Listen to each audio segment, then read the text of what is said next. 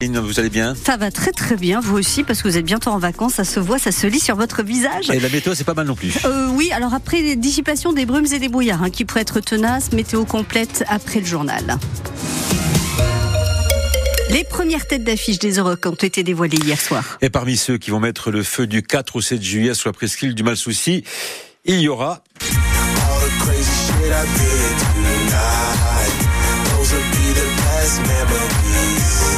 Et vous l'avez reconnu, hein, Karine. David Ouais. Guetta sera le dimanche 7 juillet sur la Grande Scène.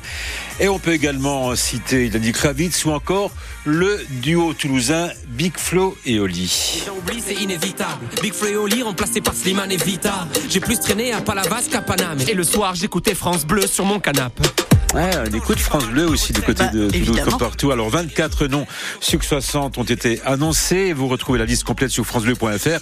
Et c'était pas fini. D'autres belles surprises sont prévues, nous disait ce matin Jean-Paul Roland, le directeur des Européennes, qui était notre invité à 7h45. Vraiment, cette année, on a annoncé tous ceux qu'on avait signés à date. Voilà. Donc, ça veut dire qu'il reste 40 places. Il faut savoir quand même qu'on a un peu plus de 1000 demandes quand même pour venir chaque année aux Eurocaines. Entre les tourneurs, entre ceux qui veulent revenir, entre les jeunes groupes, bien entendu, qui nous montrent.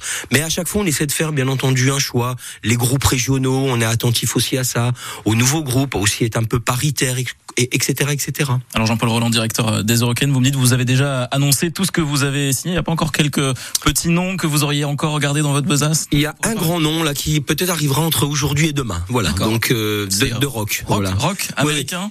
Ah, écoutez, je veux pas vous dire américain, bien sûr, mais le rock c'est un peu Américain. américain quand même. Oui, oui. Et la billetterie ouvre cet après-midi à 13h sur le site internet des Euros. On vous a mis les tarifs sur francebleu.fr. Vous retrouvez l'intégralité de l'entretien avec Jean-Paul Roland sur francebleu.fr. Un octogénaire sera présenté ce matin devant un juge à Montbéliard. Il devra répondre d'une agression au couteau de Boucher sur son beau-fils. Les faits se sont déroulés mercredi matin à Vieux-Charmont. La victime âgée de 56 ans a été blessée à la tête et transportée à l'hôpital Nord-Franche-Comté, mais ses jours ne sont pas en danger. L'agresseur présumé a expliqué son geste par un différent familial. Des violences intrafamiliales qui sont le thème d'une immense fresque de 5 mètres de long, hein, peinte par des bénévoles euh, du centre communal d'action sociale de Montbéliard et de Grand Charmont.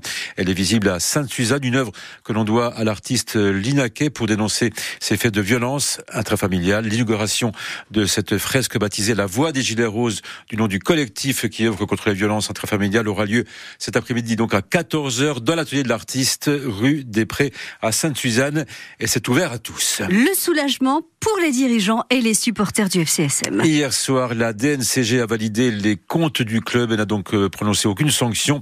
Dans un communiqué, la direction du FCSM précise tout de même que la situation financière reste difficile et qu'il faut donc poursuivre les actions entreprises pour rassainir les finances du club. C'est donc avec un, poids en moins que les joueurs se déplaceront ce soir à Dijon pour le compte de la 16e journée de nationale.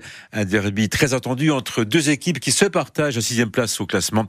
Dernier match de l'année 2023 et donc un rendez-vous très important pour euh, Oswald Tonchou, l'entraîneur socialien. C'est toujours mieux de finir euh, sur une belle affiche parce que ça maintient la, concentration de tout le monde. On n'est pas en train de compter les jours et les heures pour se dire euh, vivement les vacances. En tout cas, c'est pas notre état d'esprit, c'est pas le mien. Mais j'ai pas senti que les joueurs étaient impatients de partir en, congé. Ils sont plutôt impatients de jouer le match, mais comme Dijon doit l'être aussi, je pense. L'idée, c'est de effectivement d'avoir envie d'aller prendre les points parce que c'est un match qui compte qui compte pour nous, qui compte pour nos supporters.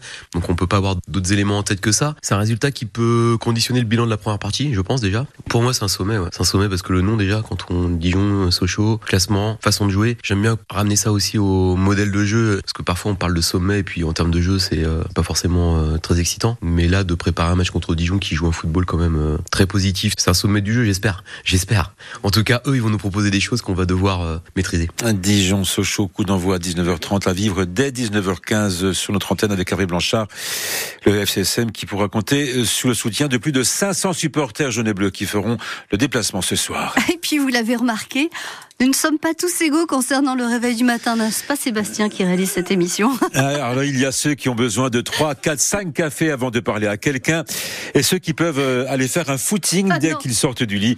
Alors Pourquoi me direz-vous? Eh bien, il y a une explication scientifique à tout ça, car selon une étude publiée dans la revue Génome Biologie, c'est en partie grâce à l'homme de Néandertal, Soisigbourg. Et à son bagage génétique, son ADN dont nous avons hérité il y a 70 000 ans, au moment où notre espèce, l'Homo sapiens, migre de l'Afrique vers l'Eurasie et se mélange aux Néandertaliens arrivés des centaines de milliers d'années plus tôt. Comme le Néandertal vit à des latitudes élevées, avec des journées plus longues en été et plus courtes en hiver, il a développé une forte capacité d'adaptation à une grande variabilité d'ensoleillement au cours de l'année. Et c'est ce gène qui nous a transmis. Il contribue à un alignement plus rapide de l'horloge circadienne, l'horloge biologique, sur ces variations saisonnières de luminosité. Et le fait qu'elle se synchronise rapidement, cette horloge, eh bien, ça rend les gens plus susceptibles de se lever tôt. On estime que dans le monde, grâce au croisement entre Homo sapiens et Néandertal, les humains modernes portent aujourd'hui jusqu'à 4% d'ADN néandertalien en eux. Et sachez que récemment, des recherches ont montré que des caractères observés chez l'humain moderne sont associés à Néandertal, comme euh, la taille du nez et pour certains d'entre nous, une sensibilité différente à la douleur.